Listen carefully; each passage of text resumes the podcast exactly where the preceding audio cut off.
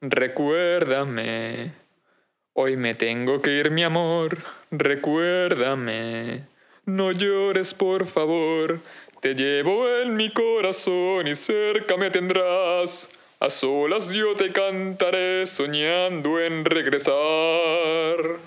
Bravo, Llorens. Me encanta cómo cantas. Es, Aplausos. es- es delicia para mis oídos. Aplausos, por favor, aplausos. Y a mí me encanta que lo estamos grabando ya la cuarta vez y cada, cada vez se mejora. ¿Lo has notado?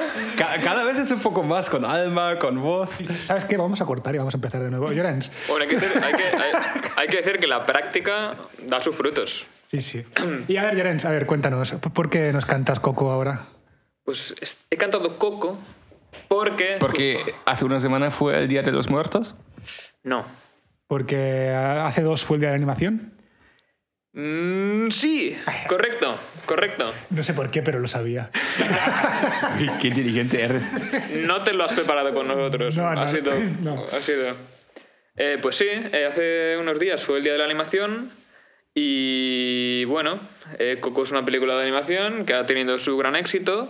Y yo pues me he querido dar el lujo de hacer un cante para así demostrar a todo el mundo que soy una máquina. Que, es que eso ya lo sabe todo el mundo, ¿eh? Pero, pero a ver, para, para presentarnos, que acabamos de empezar el nuevo podcast, que hoy vamos a hablar de animación, yo soy Edu.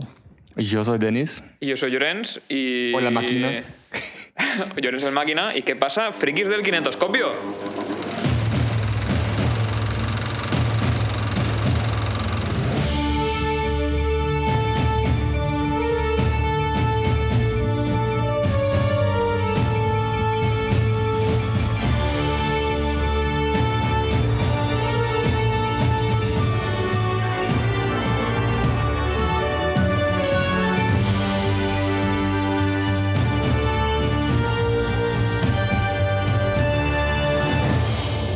Eh, Llorens, eh, cuéntanos, ¿cuál es, ¿tú recuerdas alguna película que viste de pequeño que te traumó, que aún a, que aún a día de hoy dices, fue esa peli era, un- fua, me dejó tocado y es de animación?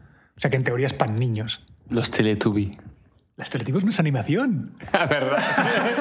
el niño sí. Eh, no exactamente. Bueno, es, es Photoshop. Eso sí. After Effects. Los Teletubbies que salen en Los Simpson, eso sí. Eso sí. ¿Eso hay? Sí, en un episodio. Si fueras más tan friki como nosotros de Los Simpsons. pues a ver, la peor película de la historia en cuanto a traumas, para mí, es, sin lugar a dudas, El Príncipe de Egipto de DreamWorks. Uf. Vas a... Empiezas duro, ¿eh? Sobre todo por una escena en concreto, que es una escena en la que hay un aire, que supuestamente es Dios, que va por un pueblo y ese aire mata a, la gente, a los niños. Me encanta. Solo, solo porque, porque no ponen una pintura en la puerta. No, no, sangre, sangre de oveja. Sangre de oveja en la puerta.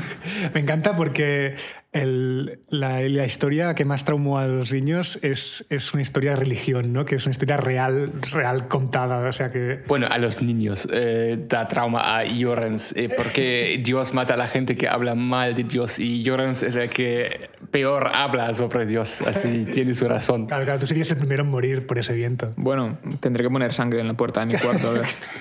para que no entre. Oye, pero, pero ¿tú solo te acuerdas del, del, del- del dios que mata a los niños? Porque yo me acuerdo de esa peli que tenía partes muy perturbadoras a, la- a lo largo de toda la peli.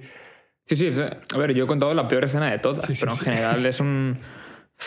O sea, O sea, es que ves eso de niño y no duermes en Todas las plagas que desata Dios es terrible, cómo, cómo lo significan en la película, la fotografía, el sonido, la música. La música de Hans Zimmer muy buena. Sí, sí, es un musical además. Es Claro, como- música y animación, top. En cuanto a trauma, pues...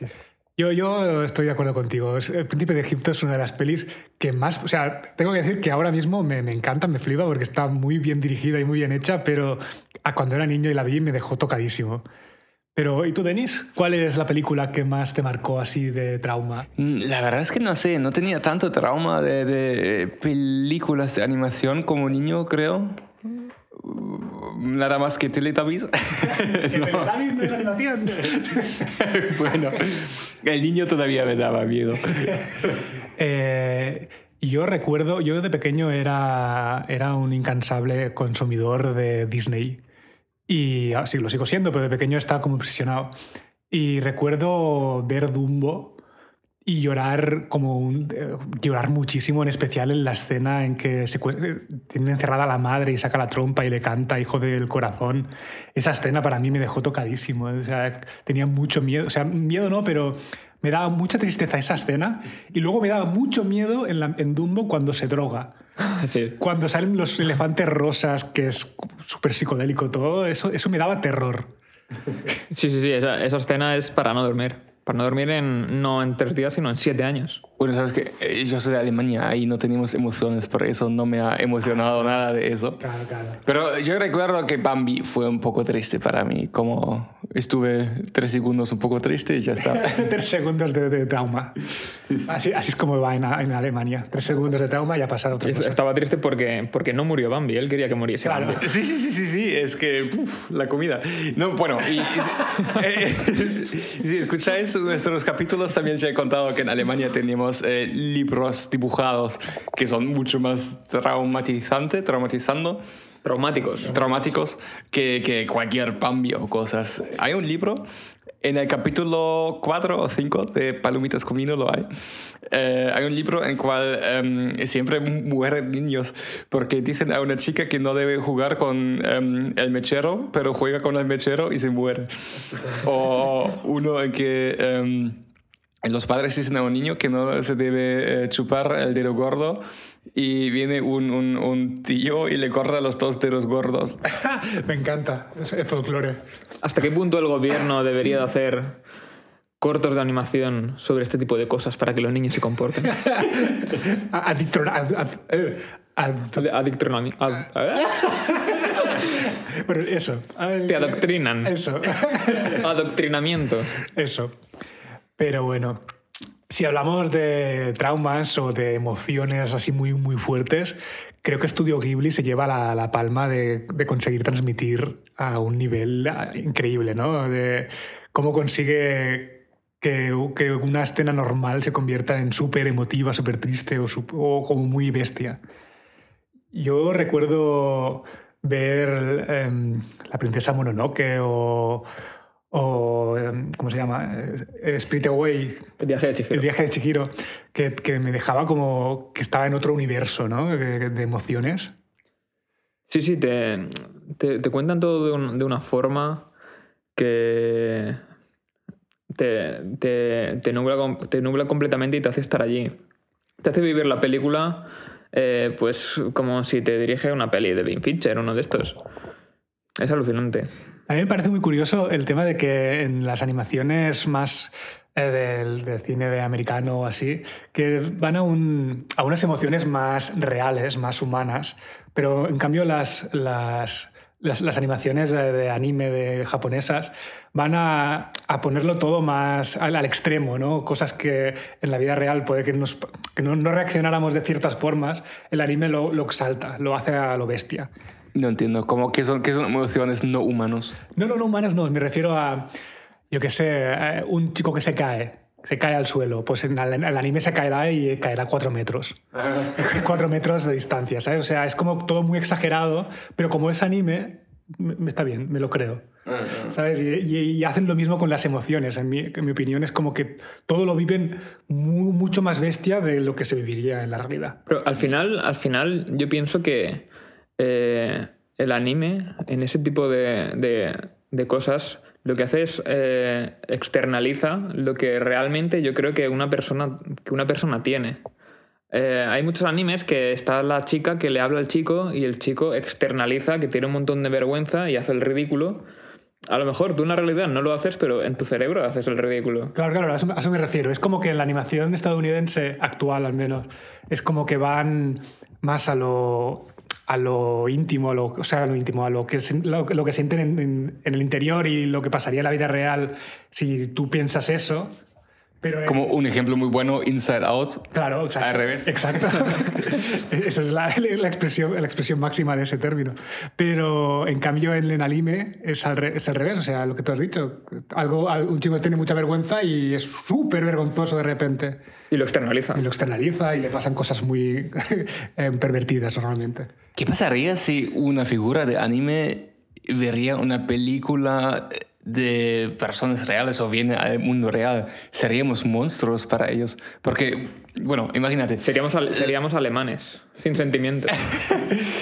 Bueno, eso. Y también ya nos morimos y caemos como dos metros.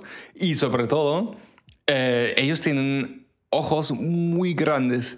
Y si nos imaginamos nosotros, tenemos ojos normales. En cambio, alguien que tiene ojos tan pequeños como nosotros en contraste a ellos, sería horrible. ¿Y qué, qué piensan ellos? Y tenemos narices gigantes. Imagínate una cara con, con una nariz como 10 veces más grande que normal y ojos 10 veces más pequeños. Es un monstruo. Eh, hay un capítulo de Los Simpsons que Homer va al mundo real, se mete en un, en, una, en un agujero de gusano extraño y se mete al mundo real.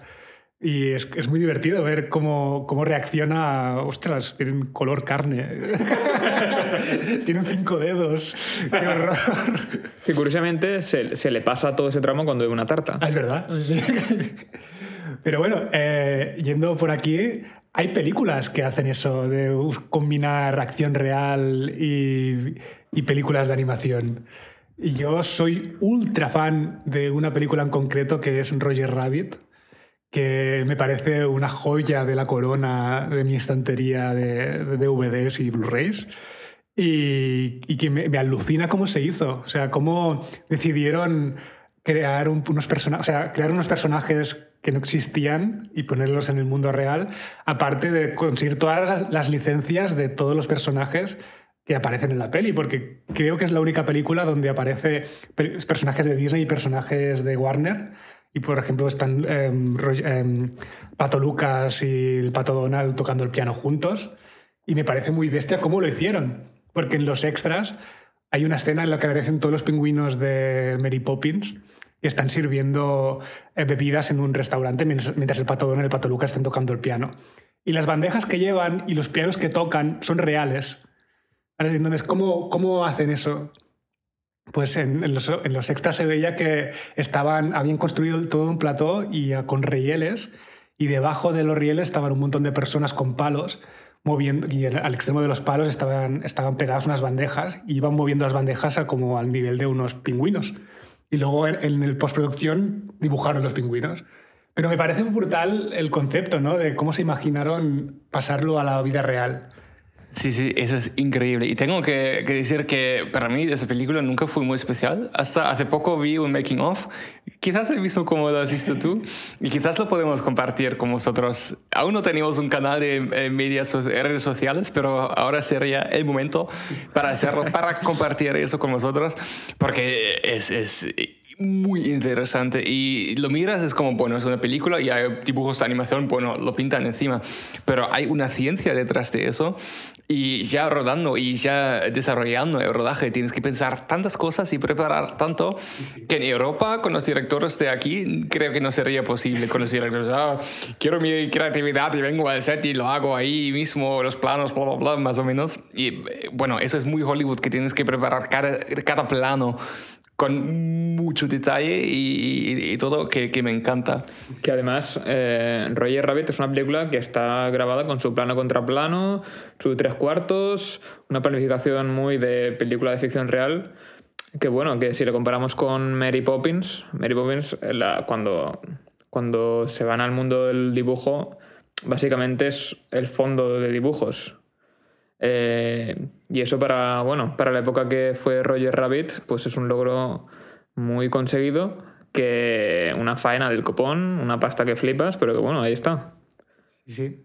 Y bueno, como dato curioso, el- el- cuando aparecía Roger Rabbit en la escena, tenían un muñeco a tamaño real de Roger Rabbit. Y el actor de doblaje estaba a su lado vestido de Roger Rabbit, hablando con el detective para, para que fuera todo más real y tener las emociones que necesitaban en el momento, ¿no? Pero yo quiero trabajar en, un- en, una, en una peli en la que haya alguien disfrazado de un conejo gigante al lado. Bueno, la cosa es que hoy, hoy en día ya es bastante normal eso, porque en las cosas con, con green screen siempre hacen eso, pero en su día, en los años 90 fue, ¿no? Sí, sí. es 80 incluso, fue muy nueva cosa. Y hoy, ¿habéis visto el, el making of de esa película con em, ¿cómo se llama?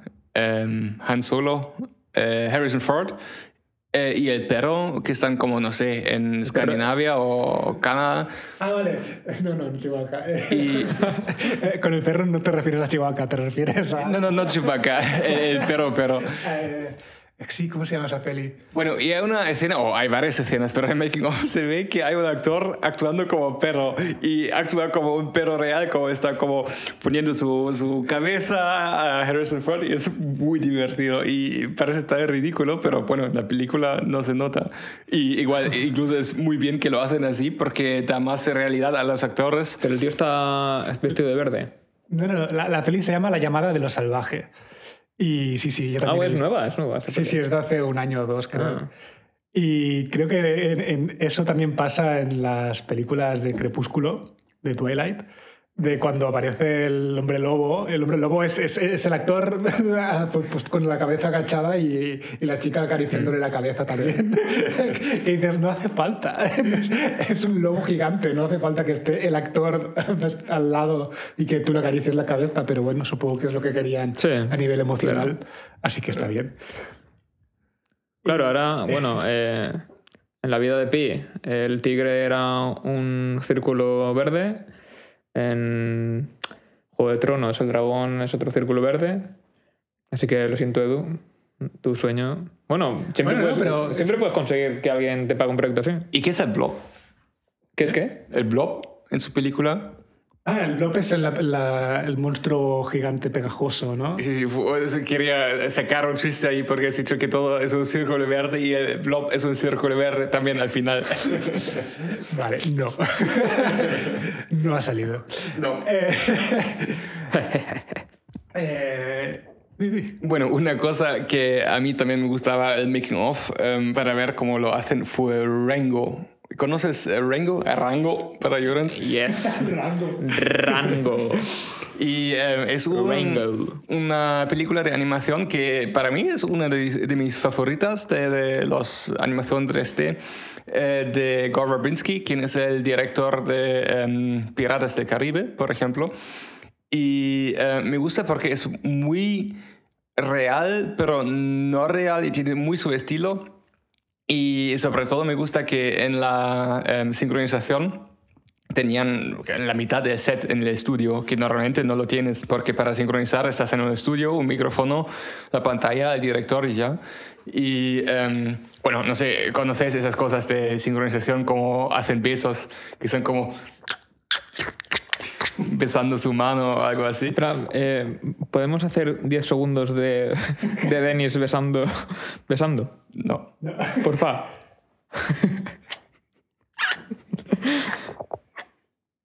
Mano, te quiero. Vale, hasta, hasta aquí. Sigue hablando de rango.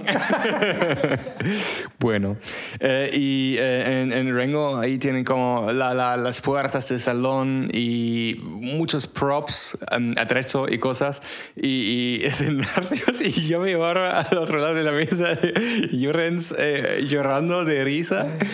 ¿Qué te Sigue, está sigue, sigue. pasando? No, que me estoy imaginando cuando, cuando salga el podcast y se escuche el. Bueno, estoy muy feliz ahora que yo puedo cortar las cosas. Y, eh, bueno, y em, es- eso me gusta mucho porque da mucho realismo y también es en- se nota para mí en la película, creo que es muy... Como, si los actores son, son muy dentro y no es solo una voz encima de la cosa que se puede notar en telenovelas, por ejemplo, de, de Estados Unidos, cuando lo sincronizan aquí en Europa, en los idiomas europeos, siempre es un poco no natural y, y se nota que las voces no vienen de donde deberían. Y eso en una película de animación, entonces fue muy bien. ¿Habéis visto Rango? Hombre, y tanto. Sí. Y de hecho entiendo que te gusta tanto porque es como una peli del oeste, ¿no? Un western y tú eres muy fan de los westerns. Sí, sí, tiene todo para mí. Este western, a mí me gustan los cameleons. Eh, la música es de Hans Zimmer. Hay un, hay un cameo de... ¿Cómo se llama? De... Johnny Depp. No, es que Johnny Depp es... Johnny Depp. Bueno, es un cameo también de Ah, Johnny no, Depp. es el que que conduce el coche, ¿verdad? Sí, sí. Pero no, no, el, el vaquero, el... ¿Cómo se llama? Eh, Clint Eastwood. Clint Eastwood, sale, sale- sale él también. Y, y fue él quien, quien salía en la peli de verdad. Porque recuerdo flipar mucho. Este es, Es Clint Eastwood. Y sí que es, es Clint Eastwood. y eso. Y hablando de eso, también me parece muy curioso que la animación, al ser un, un ámbito tan enorme, le da la opción de meterse en otros géneros. En otros géneros y en otros. em, en otras formas de, de de contar las historias, ¿no? O sea, me refiero. No me sale la palabra. Em, por ejemplo, en una película de stop motion, o una película de 3D imitar una película de stop motion, como en la Lego película, por ejemplo, que es toda hecha en 3D, pero desde el momento en que empiezas a verla parece stop motion. Y al revés también, películas en 3D que simulan ser en 2D, como en Klaus, la peli de Netflix que, que estuvo casi nominada a los Oscars. O Spider-Man, O multiverso. Spider-Man Multiverse, que, que mezcla los géneros súper bien y te olvidas que es 3D a veces. O el Baby Yoda, que al final es lo mismo dentro de una película, que es eh, como eh, quiere o pretende ser eh, una muñeca, pero es eh, todo 3D. Sí, sí. Para evitar el Uncanny Valley. Exacto. Eso en, en el Mandalorian es- me parece brutal cómo lo hacen, que todos los monstruos que aparecen parecen muñecos, pero en realidad no hay ni un muñeco. ¿En serio? ¿Ni uno? Creo que no, creo que no. ¡Guau! Tengo que ver los, eh, los, los making ofs, pero eh, porque, eh, em, eh, bueno, no soy muy fan de Star Wars. Me gusta la primera, como el eh, capítulo 4. Las otras lo puedo ver un poco mejor que Avengers para mí todavía, pero no soy muy fan de Star Wars. Soy más de Star Trek, como ya sabéis, creo. Eh, pero Mandalorian soy muy fan de eso, porque de, de historia y también de como nivel de cine en televisión me, me encanta, es hermoso. Sí, sí, yo opino lo mismo. Lo que están consiguiendo es como salvar toda la franquicia de repente, ¿no? Sí, sí. Bueno, la franquicia y también como un poco todo el género de ciencia ficción y cosas, porque como ya hemos dicho ahora, es e- eso de, de Baby Yoda que hacen en 3D, pero en estilo de muñeca, y también hay la cosa que están salvando o reinventando el green screen. Eh, en una forma... Eh, Joren, ¿tú sabes cómo funciona ahí? Sí, es un plató eh, circular en el que está montado el escenario, pero sin las paredes, y las paredes es una proyección que te proyecta lo que es el, el punto de fuga, por así llamarlo, de- del escenario donde están o del set. Y lo bueno de esa proyección es que eh, con la cámara es mucho más fácil eh, jugar con las perspectivas y que, y que el movimiento que se ve detrás de a lo mejor cuando alguien pasa corriendo por delante de una montaña, esa montaña se mueve con una perspectiva real. Algo que con, con el green screen, con la pantalla verde, se puede hacer, pero que es mucho más costoso y más fácil eh, llegar al fallo. Bueno, y sobre eh, em, la ventaja que tienes eh, toda la imagen ya en la cámara, que significa eh, en vez de cuidar em, reflejos y cosas, ya lo tienes todo ahí. Puedes poner un cristal o algo y tienes la cosa ahí. No tienes que cuidar después que haces cambios de, de- de luces, no tienes ninguna esquina eh, verde y cosas así. Y em, eso para mí es la ventaja grande porque es ya dentro de la cámara y todo más natural. Y no solo eso, también a nivel de la actuación, los actores ven exactamente lo que va a haber, porque en, ese momento está allí. Entonces eso ya, pues, la actuación cambia, ya se nota. Y eh, bueno, eh, un poco de explicación cómo funciona es eh, al final como en videojuego. eh, las cosas de virtual reality creo que han ayudado un poco a eso. Y es el Unreal Engine, no sé si lo conocéis. Es una cosa con que hacen muchos videos, videojuegos, creo que incluso la mayoría, diría. No soy muy de videojuegos, pero... Creo que los de ahora están la mayoría hechos así. Y eso es el programa eh, con que se puede programar más o menos las cosas. Y eso sabe dónde está la cámara. Tienes una máquina encima de la cámara y así los movimientos en tiempo real em, se ponen al, al fondo también. Y es muy bien, es muy bien. Bueno, eso lo decimos que ahora es innovador, pero recordemos que a mitad de siglo el típico plano de dos personas yendo en un coche y detrás sí. un- una calle moviéndose, eso era... Qué empezó bueno. así, empezó así. Empezó así, pero lo Luego se bueno- perdió. Lo bueno de la tecnología es que va avanzando y Sí, sí, consiguen hacer cosas, porque ahora ya no es una proyección, son, creo que son pantallas LED que están ah, sincronizadas. Entonces no hay una proyección, es que es- se ve en directo. ¿Sí? Sí, sí. Eh, pues bueno, es el The Future, The Future of the, the Cinema. Y bueno, pues volviendo a la animación, que nos hemos desviado un poco porque nos gusta mucho. Eh, vamos. Bueno, no sé si queréis. Yo tengo una pregunta. A ver. ¿Es el Rey León entraría como animación del todo? ¿O una mezcla entre animación y vida real? No, no, animación de todo. Porque eh, dijo John Favreau, su director, que hay un plano que es real. Pero solo el, el primero. El primer plano, pero. el que no hay ni un león. Pero, pero, pero ya entra dentro de la película, entonces Sí, ya, ya claro. está- ya la mezcla ya está. Es como a un, ba- a un ba- entonces, en serio, Avengers es más animación. Sí, bueno, podría ser, podría ser. No, no, no, no. Pero claro, un vaso de leche, si le echas una, una, una vigésima parte de cucharadita de colacao, es leche con colacao, Es una mierda que no voy a tomar. pero ya es leche con colacao. Pero si haces eh, azúcar con un poquito de medicina, ¿es medicina o es una mierda de placebo que venden por mucho dinero y lo llaman homeopatía? Ese es el debate, chicos. Es una película hemo- homeopática. El Rey León. Eh, Una peli porno es una pililícula. Pililácula. ya, ya está. ya, ya. Bueno, quiere decir, lo que me gusta entonces del, del, eh, Mandalorian es que las cosas que en los últimos años siempre fueron un poco problemáticas, dando problemas, eh, están salvando de buena forma, como la pantalla verde, eh, la croma.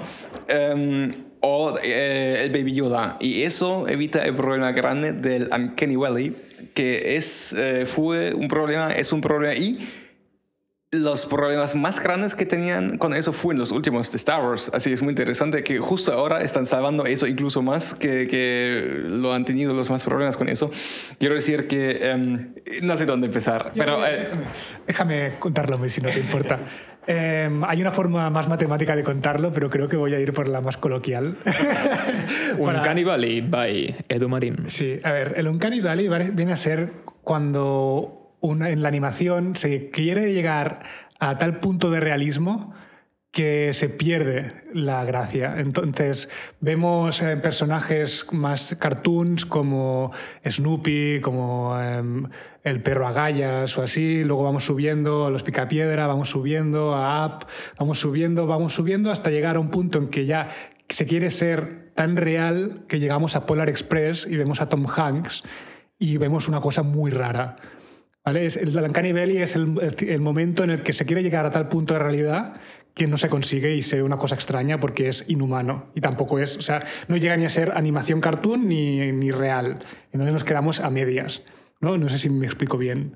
sí, sí, sí, es más o menos exactamente eso. Que eh, cuando estamos casi real, eh, lo queremos percibir eh, como real, pero hay algo que es raro y eh, mientras cuando tenemos un dibujo animado es, eh, lo, sabemos que es animado y no nos disturbe tanto. Y esa teoría es de Mashiro Mori, quien no es el hermano de Memento Mori. y... em, Sí, describió ese problema y por eso eh, las cosas cuando vemos caras animadas siempre nos parece un poco eh, mal, aunque estamos em, eh, ya conocemos películas como Up con personas animadas donde no nos molesta nada porque es más cartoonizado y no quiere ser real, así para nosotros es más agradable mirar eso. Una cosa que me parece muy curiosa es, por ejemplo, en la película E.T., E.T., que hicieron un, muñeco que era ET, pero años después, cuando la tecnología avanzó, Spielberg quiso hacer ET con más expresión. Hizo un remake, o sea, remasterizó algunas escenas y hizo que la cara de ET tuviera, fuera en 3D y fuera más expresiva. Y se ve muy raro. O sea, ya estamos acostumbrados a ver a ET con sus expresiones de muñeco, Siendo un robot. Sí, claro. Y cuando vemos el, el 3D con sus expresiones más humanas, pa- parece menos real. ¿Sabes? Es como, como- como- es curioso que entra en ese, en mi opinión, entra dentro de Uncanny Valley, porque deja de ser tan humano como lo era antes de tener más expresiones humanas. Sí, es un poco lo mismo como en los viejos de Star Wars, eh, quien hizo también eh, George Lucas eh, los remakes y también a todo el mundo no le gusta porque en, en animado 3D, pero un poco mal, parece muy raro. Y ahora volvemos a Mandalorian, creo que eso es la cosa buena que hicieron, que, bueno, hicieron el Baby Yoda en 3D, pero no intentando hacerlo muy real y cosas, pero buscando ese estilo de una muñeca. Y están más eh, imitando una muñeca que un alien real. Bueno, no hay aliens reales, pero ya sabéis.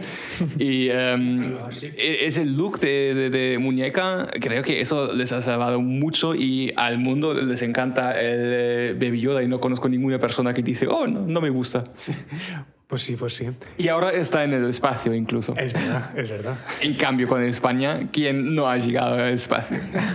¿Es posible que el un canibali del mundo real sean los robots japoneses, esos raros que dan un mal rollo que flipas, que quieren ser robots reales, que te saludan en la entrada de los congresos? Pues diría que sí. diría que sí. Y bueno, yo creo que ya nos estamos quedando sin tiempo. Eh, y para terminar, a mí me gustaría preguntaros ¿Cuál es vuestra película de animación más que os gusta más? ¿Cuál es la película de animación que os gusta más que no hayamos nombrado? Que no hayamos nombrado. Sí, sí. A ver. Yo me la voy a jugar y voy a decir la, uno que me viene así bastante rápido a la cabeza. Eh, Your Name, un anime que ha ganado muchos premios y mucho dinero.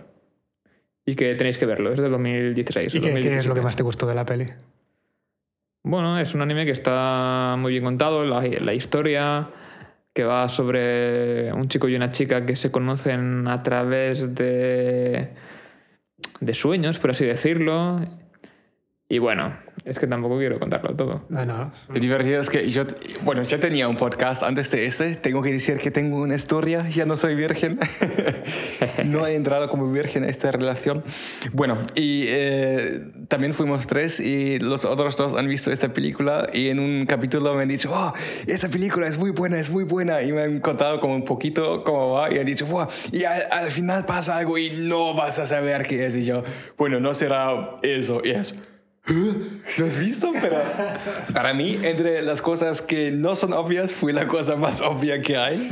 Pero bueno, mirad vosotros y díganme después en los comentarios si habéis adivinado antes ya que es el twist final. ¿Y cuál es, cuál es tu peli favorita, Denis? Eh, bueno, Rango es un poco mi favorita. De, como de Disney es Aladdin que ya siempre es mi favorita, con el eh, Yasmín y todo, fue mi primer crush. ¿Tu primer crush fue quién? Yasmín, de, de, Aladdin. Sí, sí, sí. Siempre quería casarme con Yasmín. Bueno, la cosa de animación que últimamente he más disfrutado fue la serie Love, Death and Robots de eh, Netflix. No, no todos los capítulos, porque cada capítulo es de otra empresa, otra directora, así no tienen que ver nada junto. Pero hay algunos que me encantaban mucho porque tenían también unos estilos muy experimentales, muy nuevos que antes no había y son hay métodos muy interesantes para hacer eh, películas de animación que son fuera de Pixar o Disney, eh, pero, pero muy su propia cosa. Que también Spider-Verse ha llegado un poco a esa dirección, que también me gustaba, pero Love, Death and Robots para mí me ha quedado más en mi mente últimamente. ¿Y tú, Edu, Edu para, Edu. Edu, para terminar, ¿cuál es tu película favorita? Pues yo tiraría más para ¿Cómo entrenar a tu dragón? How Train, how train Your Dragon. how Train Your Dragon. Porque no es, no es que sea mi película favorita, pero es una de las que más me ha marcado de los últimos años sobre todo por su banda sonora y... Hermosa. Sí, sí. Y, y por su guion, sobre todo por cómo, cómo explica que los, las acciones tienen repercusiones, sobre todo en el final. Cómo desde Tao le enseña cosas al, a, a Hippo, al niño, y cómo, no sé, cómo está, cómo, cómo está desarrollada toda la historia en general, me parece alucinante pero sobre todo básicamente por la banda sonora, porque me parece que está los, dos primeros minutos que de la banda sonora te cuentan toda la historia, en los diferentes temas englobados en, los, en esos dos primeros minutos. Así que me quedo con cómo entrenar a tu dragón. Quien pueda verla que no la haya visto, que la vea. Entonces, eh, hemos hablado solo un tercio de lo que habíamos hablado, ya que ahora no podéis escuchar. Faltan, por ejemplo, cosas muy buenas. Eh, eh, oh, teníamos tan buenas listas de los top 5 y no lo tenemos. El próximo capítulo podremos hacer top 5 de muchas cosas. Top 5 de cosas que no hemos dicho en este No, eh, capítulo. Eh, se puede llamar Sí, sí. capítulo top 5. Top 5. Las